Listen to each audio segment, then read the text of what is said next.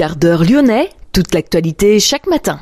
Parce que Lyon demain se dessine aujourd'hui, voici l'essentiel de l'actualité. En ce mardi, nous sommes le 24 janvier. Nous parlerons de la nouvelle mobilisation prévue le 31 janvier, la semaine prochaine, contre la réforme des retraites. Condamnation hier des individus soupçonnés de rébellion en réunion et de violence contre des policiers vendredi soir aux 24 colonnes.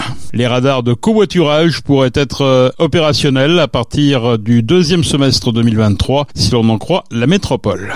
La clôture du CIRA et la remise du Bocuse d'Or au Danemark. La France ne figure même pas sur le podium. Le CCO de Villeurbanne fête ses 60 ans et plie bagage. Tout doit réapparaître, mais dans le quartier de la Soie, à partir de l'été prochain. Nous avons rencontré celui qui dirige depuis un peu plus d'un an cette institution villeurbanaise, à route Mexion. Entretien à écouter dans ce quart d'heure lyonnais. Lyon demain, le quart d'heure lyonnais, toute l'actualité chaque matin Gérald de Bouchon. Bonjour à toutes, bonjour à tous. 12 syndicats de nouveau unis pour faire front face à une réforme des retraites qu'ils jugent inacceptable. Une nouvelle mobilisation est prévue le 31 janvier et Lyon ne sera pas en reste. La manifestation partira mardi prochain à 14h de la manufacture des tabacs. La première mobilisation avait rassemblé la semaine dernière 38 000 personnes dans les rues de Lyon, selon les syndicats. Trois individus soupçonnés de rébellion en réunion, voire de violence contre des policiers vendredi soir aux 24 colonnes, ont été jugés hier en comparution immédiate.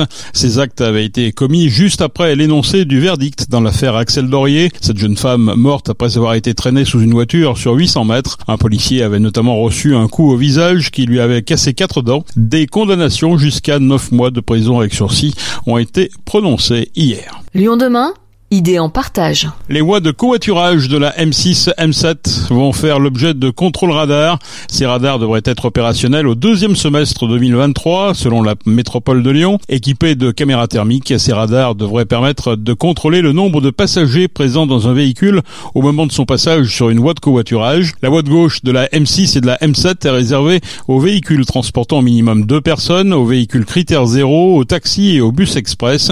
Dans les deux sens de circulation sur la M6, au nord de Lyon, entre l'échangeur de la Garde et du Balvert. Même chose pour la M7 au sud de Lyon, entre les échangeurs de Pierre-Bénite et Confluence. Notez que les conducteurs euh, roulant sur cette voie réservée sans en respecter les règles s'exposent à une amende de 135 euros. Encore faut-il qu'il y ait des radars. Le contrôle deviendra systématique lorsque ces radars seront installés.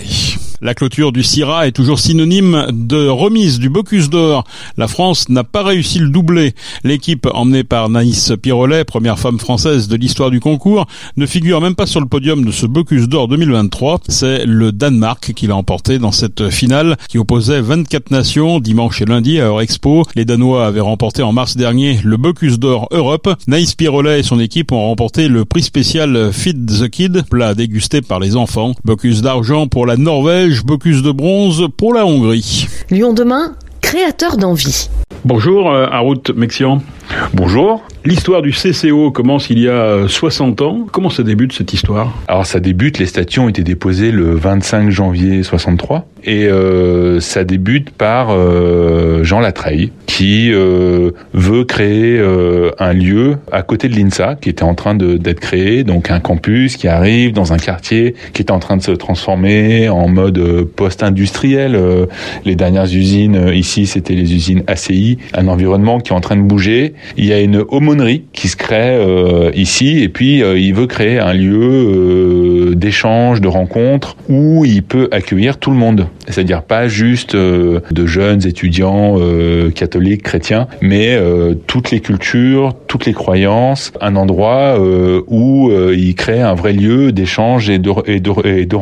Voilà comment se crée ici le CCO. Et puis ensuite, dans les années, il me semble, 70, fin 70, il y a la salle de spectacle qui arrive.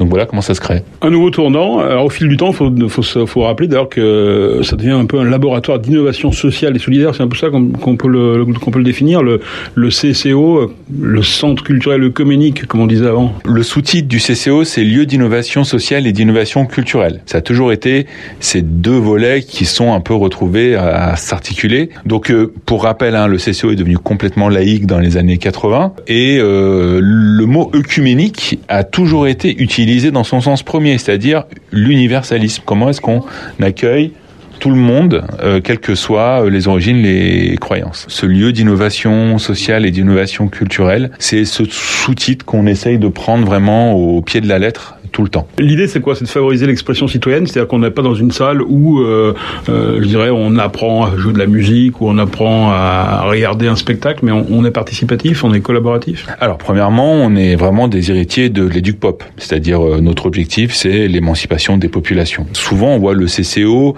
on voit la face visible de l'iceberg, c'est-à-dire cette salle de spectacle, mais en fait, le CCO, c'est pas que ça. On accompagne des associations, on les forme, on les héberge, on les domicilie. C'est plus de 300 associations qui sont accompagnées par an. On est aussi impliqué dans des processus de concertation citoyenne. Et puis on, a euh, euh maintenant un Fab Lab, un atelier numérique.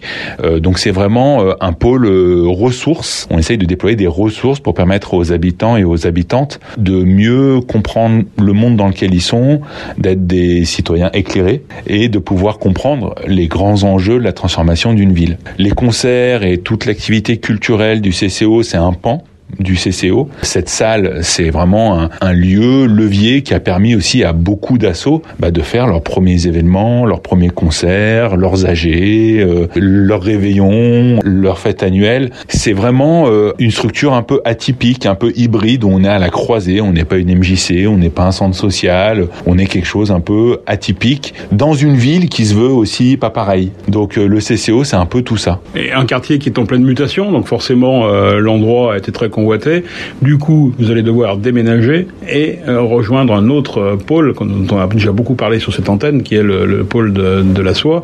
Tout doit réapparaître. Ça veut dire quoi? C'est-à-dire qu'on refait le même modèle? Comment ça se passe? Ce qui est marrant, ce qui est, euh, ce qui est touchant, c'est que, comme je t'ai dit, le CCO a été créé ici au moment où, où ça se transformait. Là, le quartier s'est gentrifié, ça se retransforme. Et il y a, en effet, il y a un autre quartier là qui est en train de se transformer de l'autre côté de Villeurbanne, dans le quartier du Carré de Soie, dans un projet urbain sur lequel on est inscrit de manière un peu atypique avec des partenaires, avec euh, le GIE La Ville Autrement, avec S Métropole Habitat, Ronson Habitat, Alinea Aralis, et où ensemble on réfléchit à comment est-ce qu'on pourrait faire une autre proposition de bout de quartier où on met les gens au cœur bah, des enjeux et un quartier inclusif. Et donc c'est extrêmement touchant de voir le CCO se réinventer, réapparaître dans un autre quartier qui est en train de se transformer. Et donc tout doit réapparaître, c'est vraiment ce sens-là. C'est-à-dire euh, c'est cette volonté d'être toujours en, en, mouvement, de jamais se reposer sur des acquis. Il y a dix ans, quand on apprend qu'on doit partir, euh, eh ben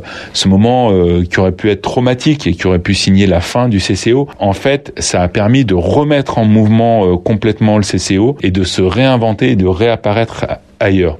Voilà, et puis tout doit réapparaître. C'était un peu ce clin d'œil aussi sur euh, tous ces magasins là qui tout tout tout doit disparaître. Ce ce ce, ce clin d'œil à ce à ce monde un peu consumériste, euh, voilà, où, où, nous évidemment on essaye de se mettre un peu en opposition au lieu de faire disparaître les choses. Ben sans doute on peut les réutiliser, les faire réapparaître ailleurs sous, sous d'autres formes. Voilà, c'était ce clin d'œil qu'on voulait un peu utiliser là. Qu'est-ce qui va changer au CCO La Rayonne par rapport au CCO euh, Jean-Pierre Lachaise? Eh ben déjà euh, le lieu. Là, on est sur euh, à peu près 1500, 1400 mètres carrés en tout sur le bâtiment. Là-bas, on va être sur 3000 mètres carrés dans un nouveau quartier, dans un quartier où on est vraiment à la limite de Vaux-en-Velin, de Villeurbanne. de l'autre côté de la rue, c'est Vaux-en-Velin.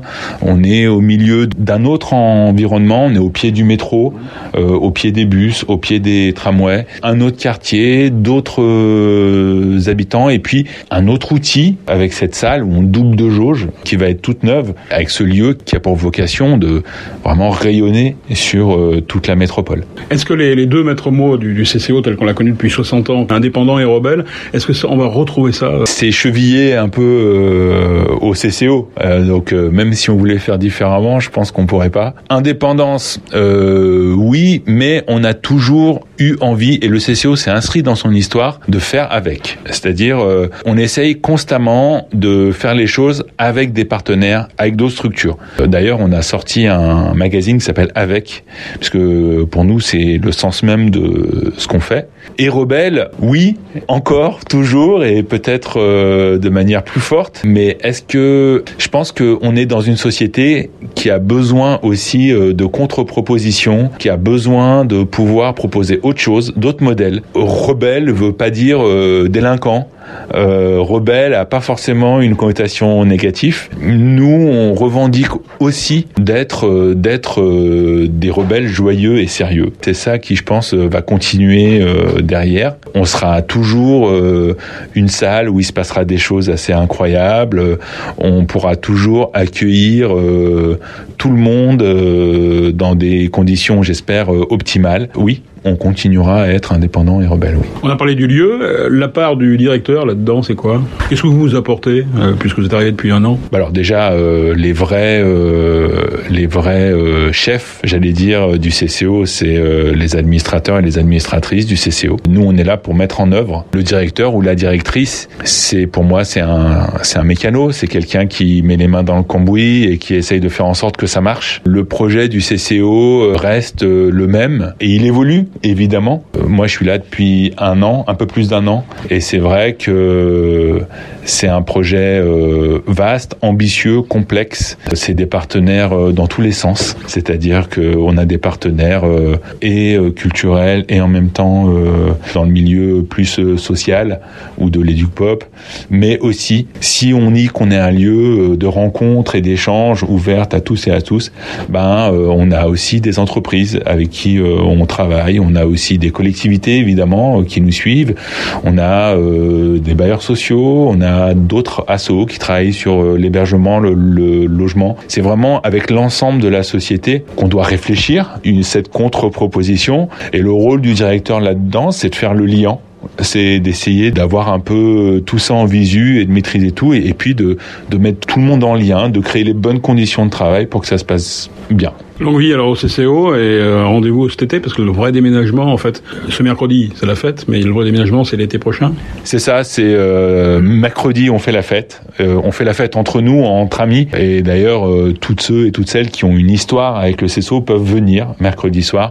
Alors c'est un anniversaire entre amis donc faut venir avec soit à boire soit à manger hein, comme chez les potes. Mais oui le vrai déménagement il se fera au mois de juillet et le 1er juillet on est en train d'organiser un peu un événement symbolique on a aussi envie de s'arrêter euh, bah, chez, les, amis, chez les structures qui ont compté entre ici et euh, la Rayonne, le Carré de Soie, eh ben c'est un territoire qui est rempli de structures euh, partenaires, complices, et donc on a envie de marquer le coup aussi à, à ce moment-là. Lyon demain, média agitateur d'idées. Football, la Coupe de France, 5 duels entre clubs de Ligue 1 en huitième de finale. Le Paris Saint-Germain, large vainqueur 7 à 0 de la modeste équipe de l'US Pays de Cassel, équipe de Régional 1. Bien, le Paris Saint-Germain se déplacera sur la pelouse du Vélodrome pour défier l'Olympique de Marseille en huitième de finale de la Coupe de France dans un peu plus de deux semaines. À noter surtout le duel entre l'Olympique lyonnais et Lille. Notez que l'Olympique lyonnais recevra Lille les 7 ou 8 février prochains. En tennis, l'Open d'Australie et Caroline Garcia éliminée par Magdalinette 7-6, 7-3, 6-4. La lyonnaise quatrième mondiale a été éliminée en huitième de finale à Melbourne. C'était aussi la dernière française en lice. C'est la fin de ce quart d'heure lyonnais. Merci de l'avoir suivi. On se retrouve demain pour une prochaine édition. Excellente journée.